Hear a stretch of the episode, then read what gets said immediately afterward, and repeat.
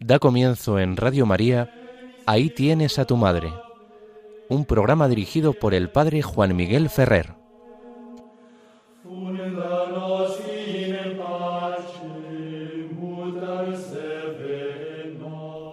Un saludo muy cordial a todos los oyentes de Radio María.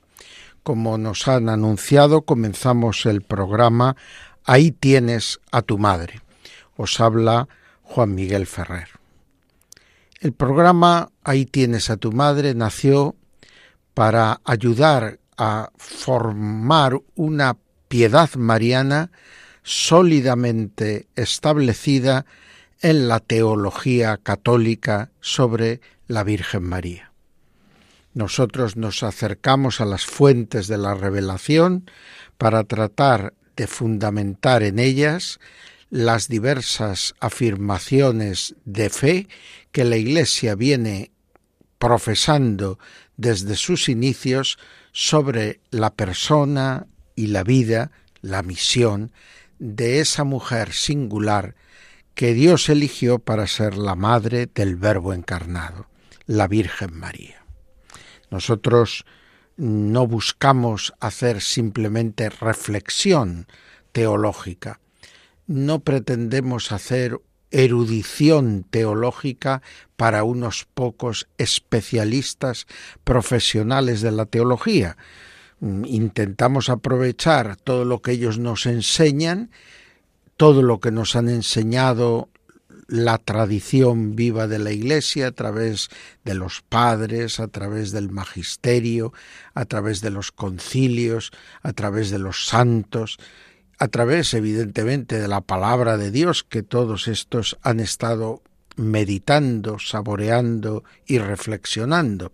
Pero eh, la intención fundamental de nuestra teología, de nuestra mariología, es precisamente ayudar a conociendo mejor y de un modo más integrado en el conjunto de la revelación lo que creemos y profesamos sobre María de Nazaret, pues poder amarla más, tratar con ella del modo más adecuado, para que en ella y en nosotros se cumpla el designio de Dios.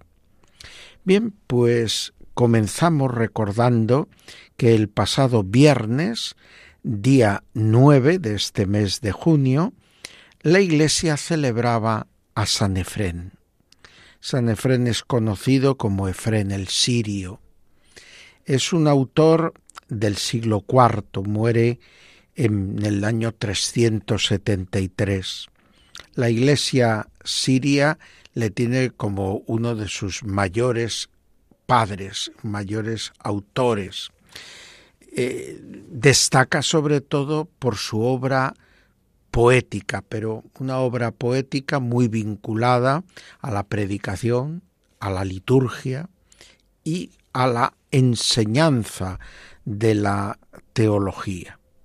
Efrén fue diácono de esta iglesia siriaca y eh, recogió la aportación de los padres de las primeras generaciones y intenta que todo ese conocimiento sobre las escrituras se convierta en oración y se convierta en canto. ¿Por qué? Porque a través de estos cantos que se entonaban en las celebraciones litúrgicas, se nutría la piedad del pueblo cristiano y se consolidaba su fe. Ya otros autores casi o contemporáneos suyos habían visto esta utilidad de la música y de la poesía musical para fijar en el corazón y en la mente de los oyentes pues aquellas enseñanzas y doctrinas que se querían difundir. Por desgracia fue un hereje, el llamado Arrio, el que utilizó en gran medida eh, la composición para la cual estaba dotado de himnos y cánticos, de modo que estos sirvieran para difundir sus doctrinas contra la divinidad de nuestro Señor Jesucristo y por lo tanto contra gran parte de las verdades de la fe cristiana que hasta entonces se habían venido aceptando entre los discípulos de Jesús de una manera bastante connatural. Como reacción a ese uso de la música y del canto por parte de Arrio para distribuir sus y difundir sus enseñanzas, pues en Oriente diversos padres, entre otros Efrén, y en Occidente San Ambrosio, pues se dedicaron también a la composición de textos para la liturgia, que de alguna manera quedasen grabados en la memoria colectiva de los cristianos. Efrén es un autor que aborda la temática mariológica con amplitud. Ya tuvimos ocasión en nuestro programa hace ya bastantes eh, semanas de tratar eh, de una manera podríamos decir resumida, pero lo más completa posible, toda la enseñanza mariológica de San Efrén el Sirio. Pero podríamos ahora destacar entre algunos elementos, pues cómo por esa deriva poético y musical, pues utiliza mucho las figuras bíblicas. Esto es algo muy común entre los padres de la Iglesia el ir a las sagradas escrituras a encontrar imágenes que permitan conocer mejor las enseñanzas del Nuevo Testamento. Y lo que es doctrina predicada por la Iglesia, poderlo descubrir en, podríamos decir, anticipaciones que se habían dado ya en el Antiguo Testamento. Esto es el lenguaje tipológico que usan abundantemente los autores orientales y más tarde también los occidentales. Además de eso, nuestro autor, Efren el Sirio, pues destaca también por poner en evidencia, como los primeros padres apostólicos, el paralelismo Eva-María haciendo de María la nueva y definitiva Eva, que junto al nuevo y definitivo Adán, Cristo, da un nuevo comienzo a la humanidad. Y esto ya nos muestra cómo sitúa en su himnodia a la Virgen María como cooperadora del Redentor, una cooperadora querida y elegida por Dios, para que del mismo modo que el comienzo de la humanidad pecadora se debió a un hombre y a una mujer, la recuperación del proyecto divino sobre el ser humano se volviera a restaurar gracias a la acción de un hombre, Cristo, el Verbo encarnado, y de una mujer, María, la Virgen Madre.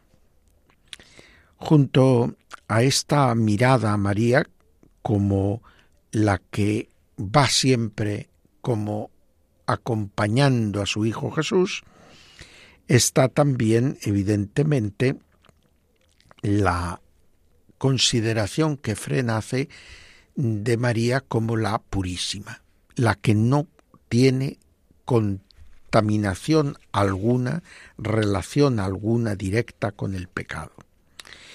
Y este comprender y presentar a María como la mujer sin pecado, la Inmaculada, aunque no utilice esa expresión directamente, pues precisamente viene a poner en evidencia la fe en la divinidad de Cristo. Pues es esta divinidad de Cristo la que podríamos decir exige en su madre humana una pureza total. Y esa pureza total que Dios podría haber obrado como le hubiera parecido oportuno, Dios eligió por coherencia con su obra y por amor al género humano, haciendo que María estuviera exenta de toda culpa, de pecado, desde su concepción, es decir, desde el inicio de su existencia. Y por lo tanto, en ella no hay ni ha habido ni habrá mezcla alguna de mal y de pecado.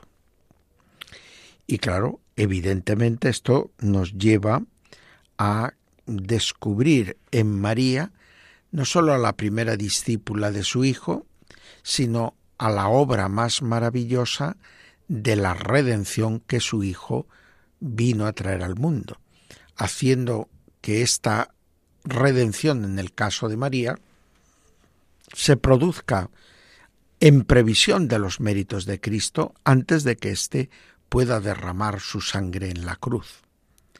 Pero Dios prepara a María, sabedor de los méritos redentores de Cristo, para que el Verbo se pueda encarnar en ella sin que por ello tenga que recibir ni siquiera el eco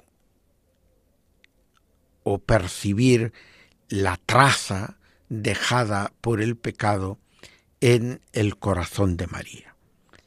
María es verdaderamente purísima, inmaculada, desde el primer instante de su ser. En ella no hay mancha ni arruga. Es la purísima.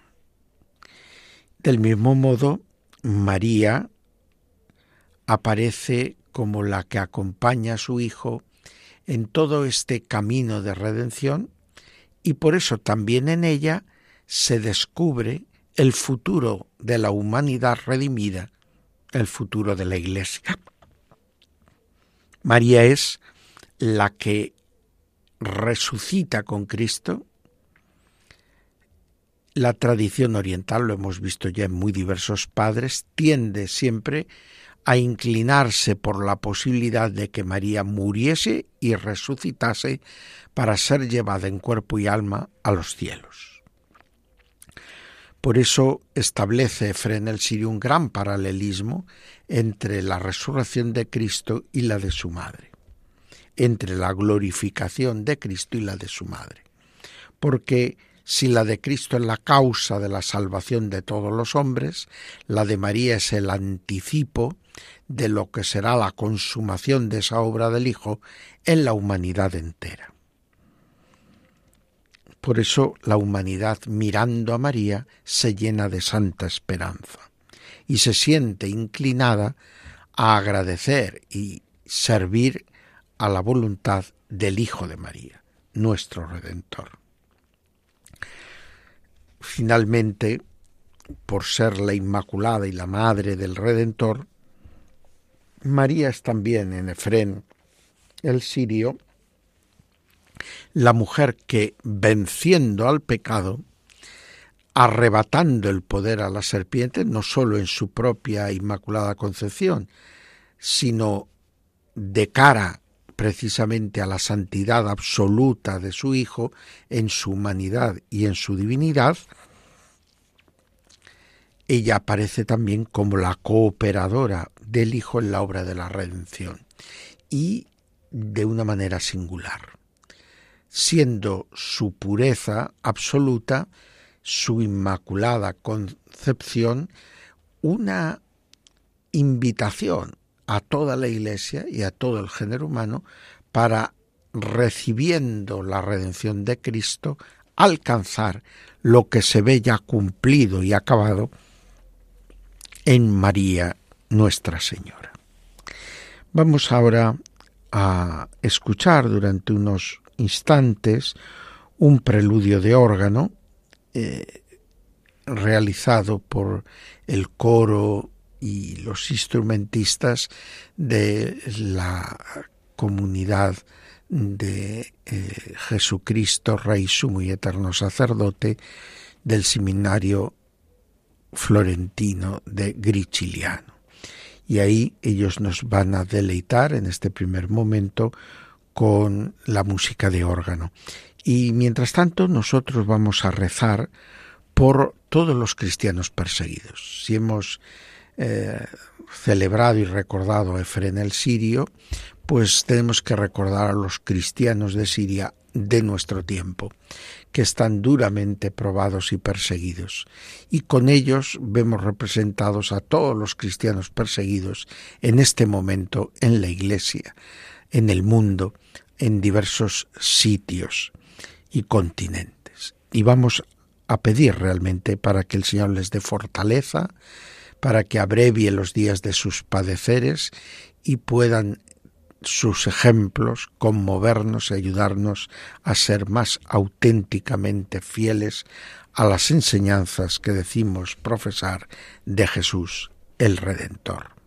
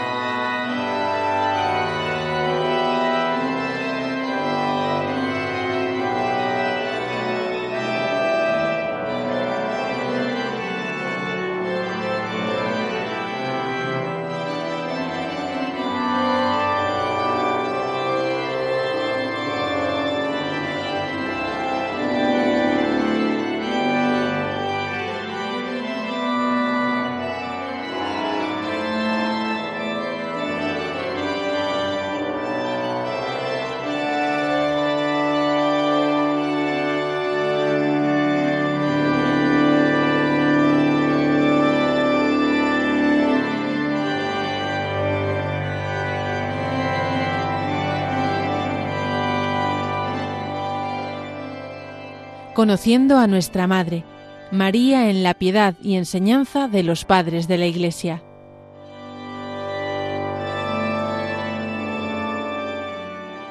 Estáis escuchando a la emisora de la Virgen, Radio María, y en concreto el programa Ahí tienes a tu madre.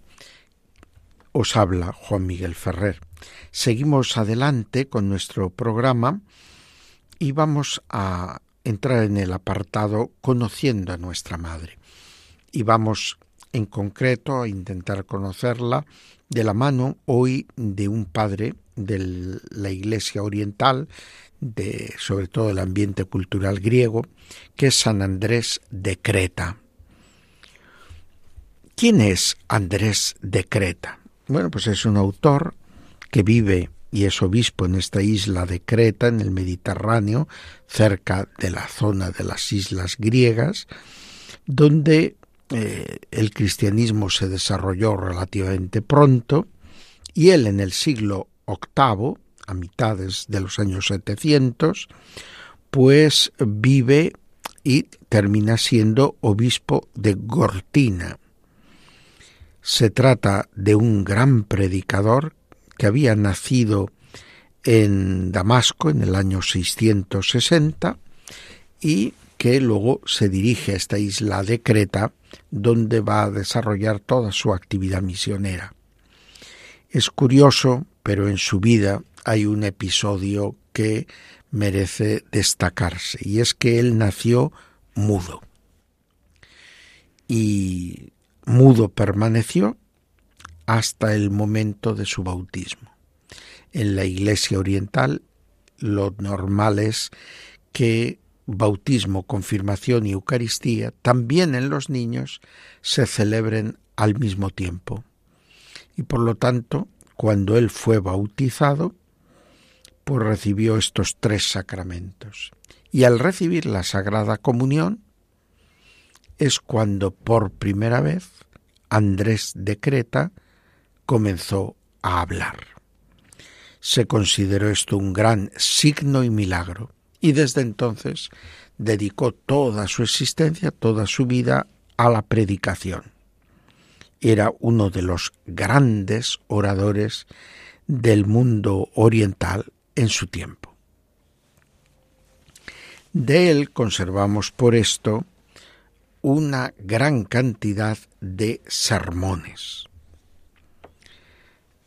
En esos sermones va glosando las principales fiestas del calendario bizantino dedicadas a la Virgen. Del calendario bizantino, claro, de su tiempo, del siglo VIII.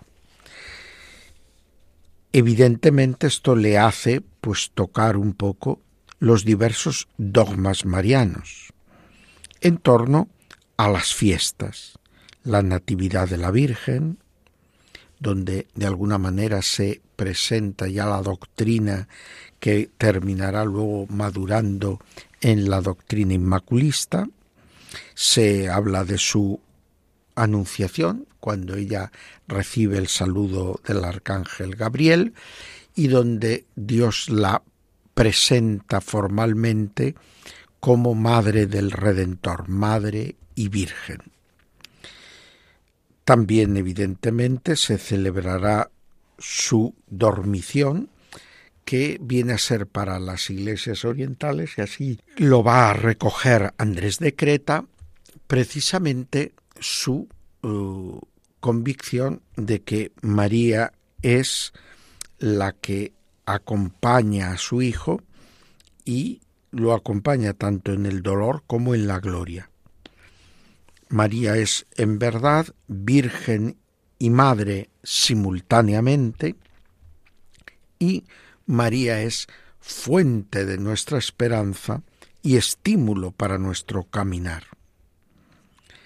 Ella, María, es totalmente toda ella del Señor y es estímulo para los consagrados a Dios en la Iglesia que han de vivir también conservando celosamente lo recibido de Dios.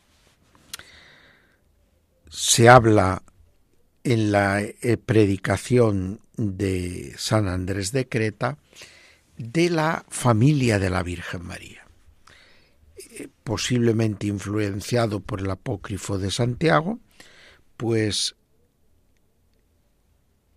Efren perdón, Andrés de Creta va a presentar la Mariología empezando por la madre de la Virgen María, la abuela de Jesús, Santa Ana. Y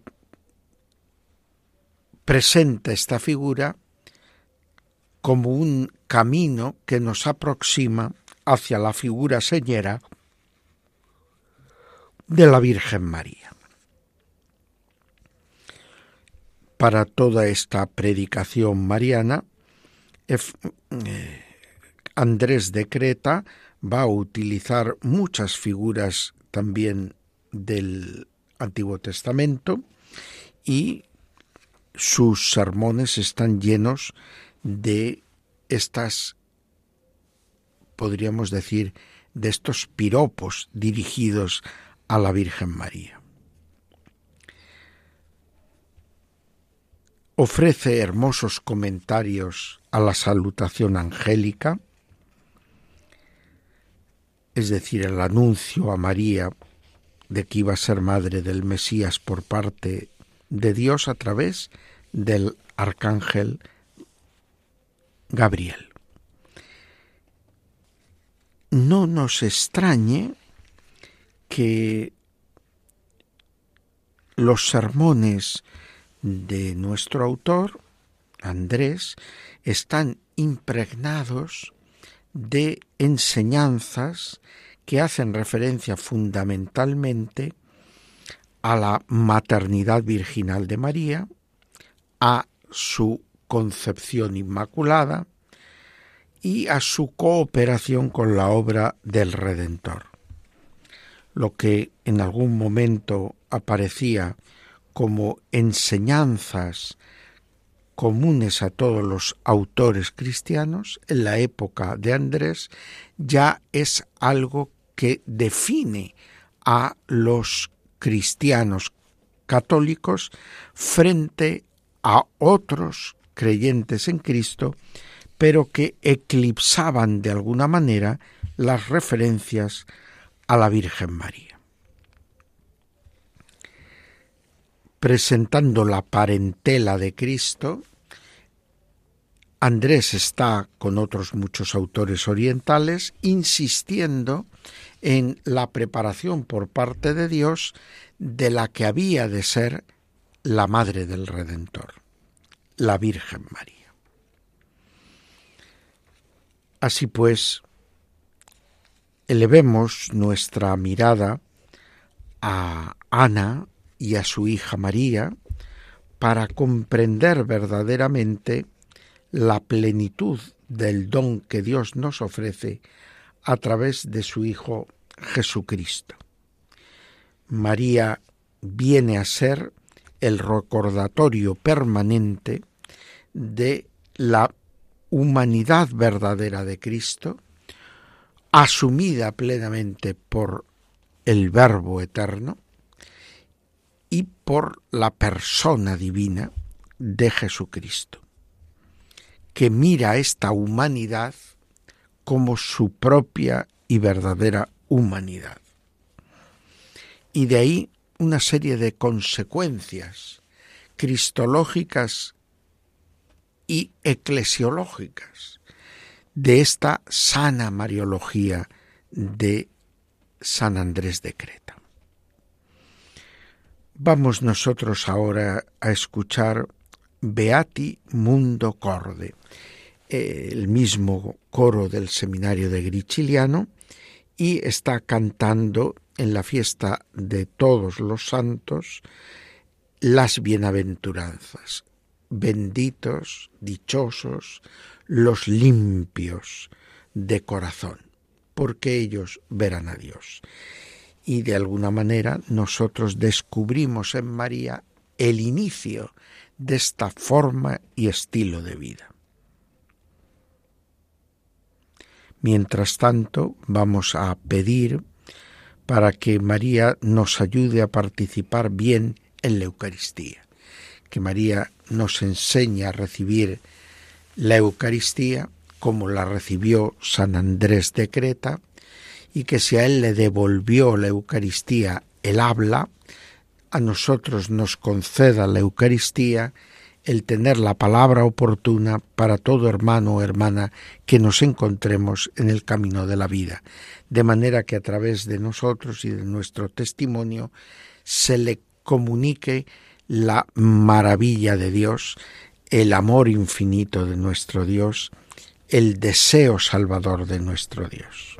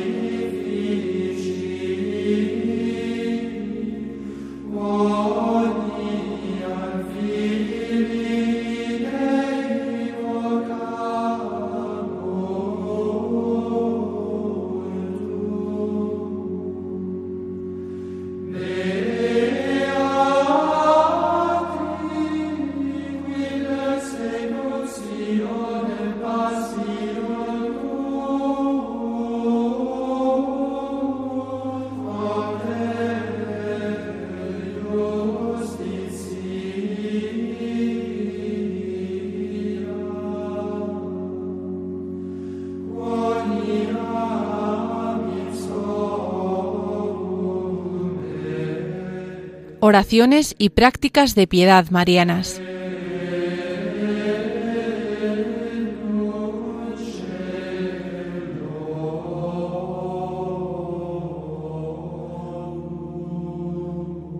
Seguimos adelante en las ondas de Radio María con nuestro programa Ahí tienes a tu madre.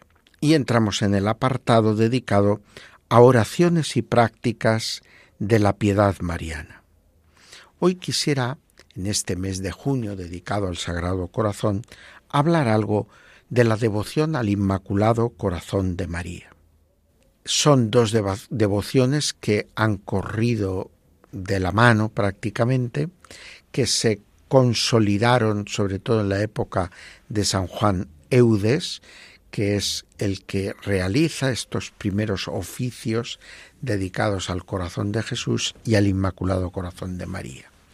Nos están ofreciendo unas nuevas fiestas, tanto de nuestro Señor Jesucristo como de la propia Virgen María, que buscan centrarse en lo que son las actitudes esenciales del corazón de Jesucristo en particular, pero también de su Divina Madre. Por lo tanto, esta devoción nos introduce en una práctica que tiene algo de ascético y algo de contemplativo. Ir al corazón es ir al núcleo, a lo esencial. El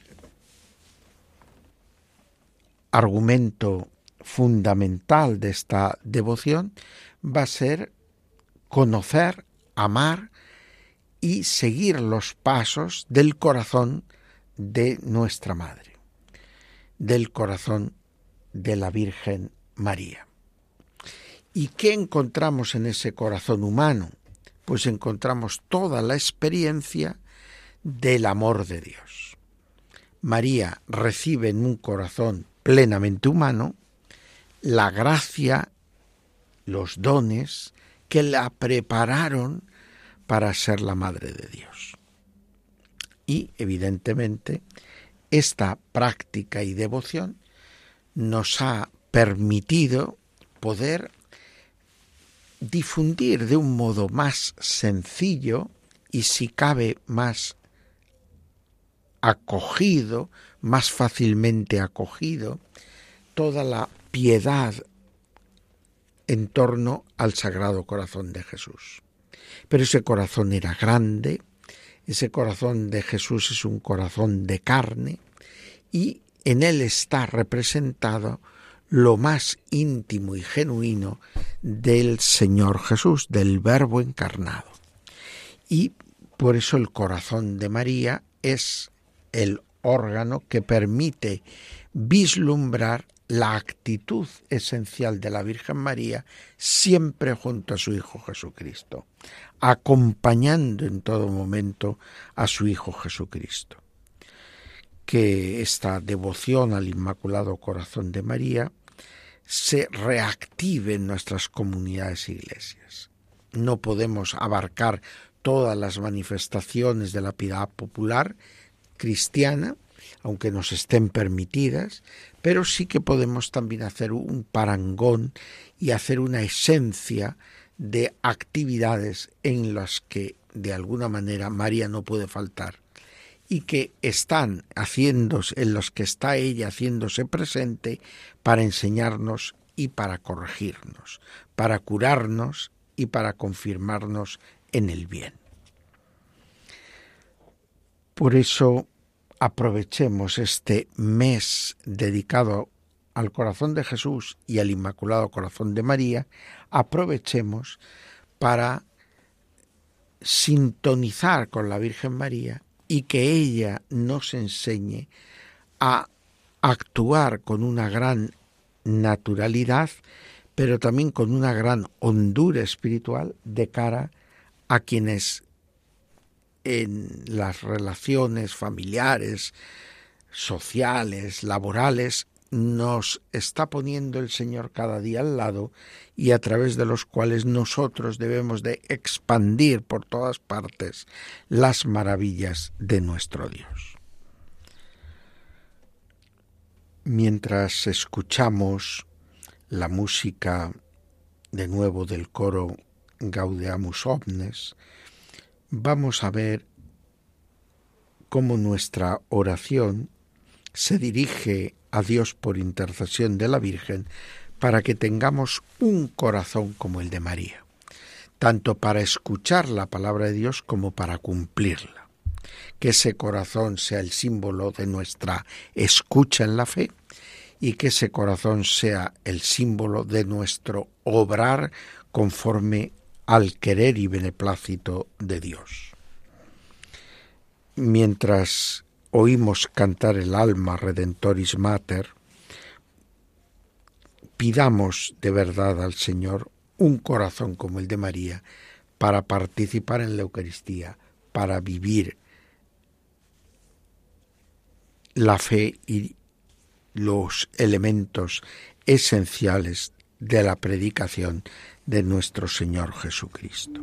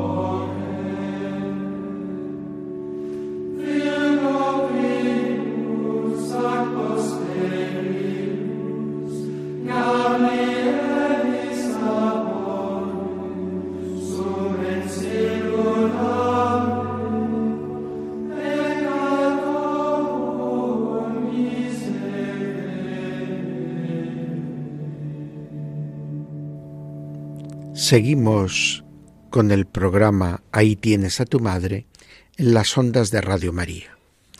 Les habla Juan Miguel Ferrer. Y ya estamos llegando al último cuarto de hora de nuestro programa. Ese es el momento de despedirnos. Pero hoy nuestra despedida va a ser un poco solemne, porque no podemos olvidar que hoy la Iglesia en el rito romano celebra la solemnidad del cuerpo y la sangre de Cristo. A mí, que vivo entre dos calendarios, el calendario hispano-mozárabe, que seguimos en la capilla mozárabe de la Catedral de Toledo, y el calendario romano que seguimos en el resto de la catedral y en toda nuestra tierra española, pues eh, celebraba el Corpus el pasado jueves, mientras que en el rito romano voy a celebrar el Corpus el, en este mismo domingo. Estamos celebrando el Corpus.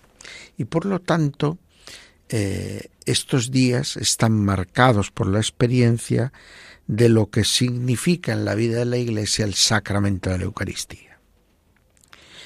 Por eso quería evocar el himno latino Ave Verum Corpus Natum de María Virgine. Te saludamos, cuerpo nacido de María Virgen. Y quisiera a través de estas palabras caminar en pos de María para introducirnos con ella en el misterio de la Eucaristía.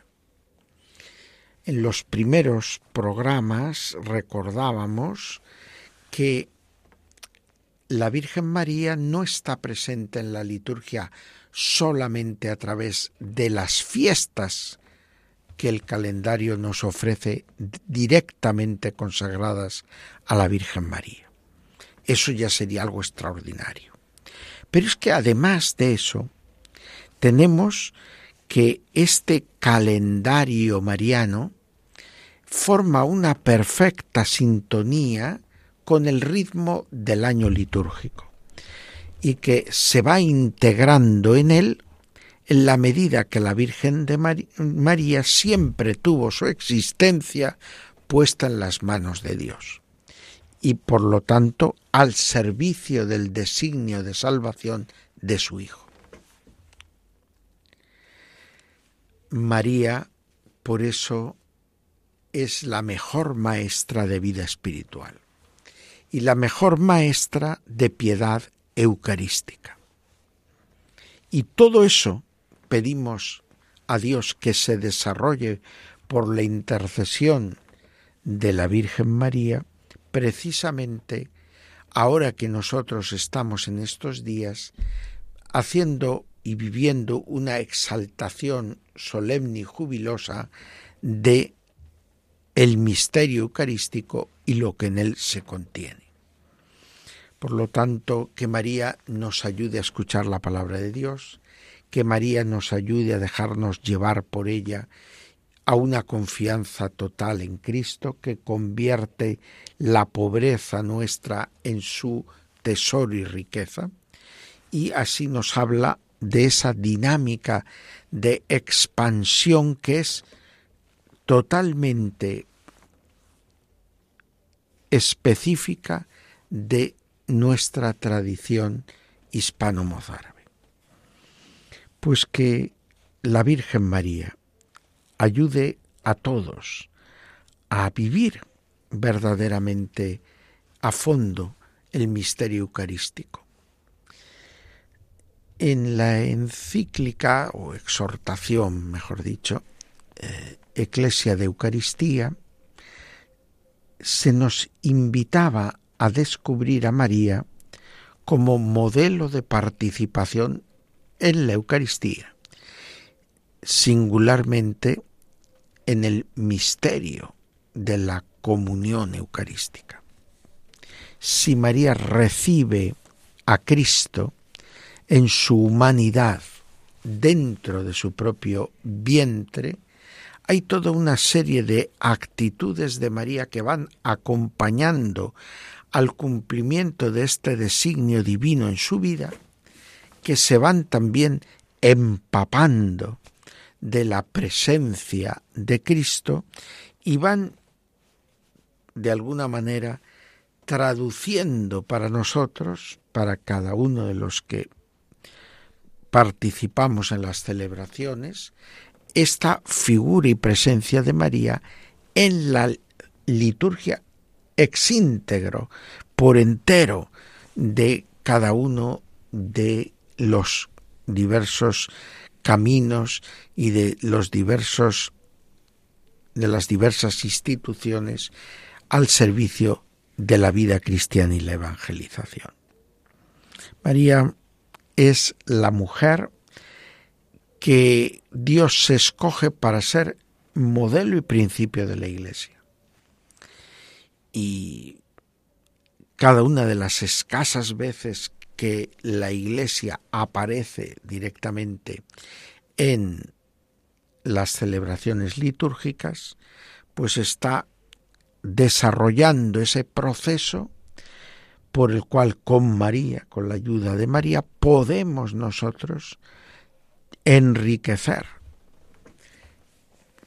la piedad mariana personal y de los hermanos con las aportaciones de fondo que el método de el método establecido por la tradición cristiana y que se verifica singularmente en los santos que han vivido una unión singular con la Virgen María y que han querido hacer de ella su principal valedora y modelo en la vida cristiana.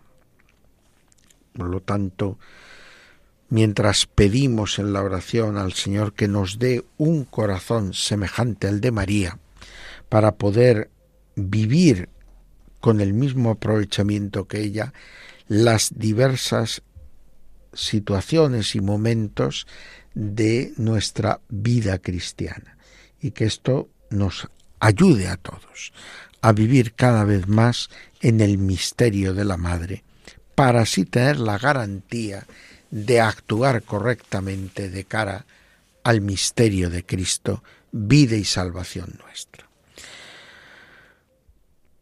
Terminamos de nuevo escuchando la sintonía de nuestro programa y que ésta sea para nosotros pues como una llamada a la esperanza, al consuelo y a la entrega. Hasta pronto, queridos amigos, oyentes de Radio María.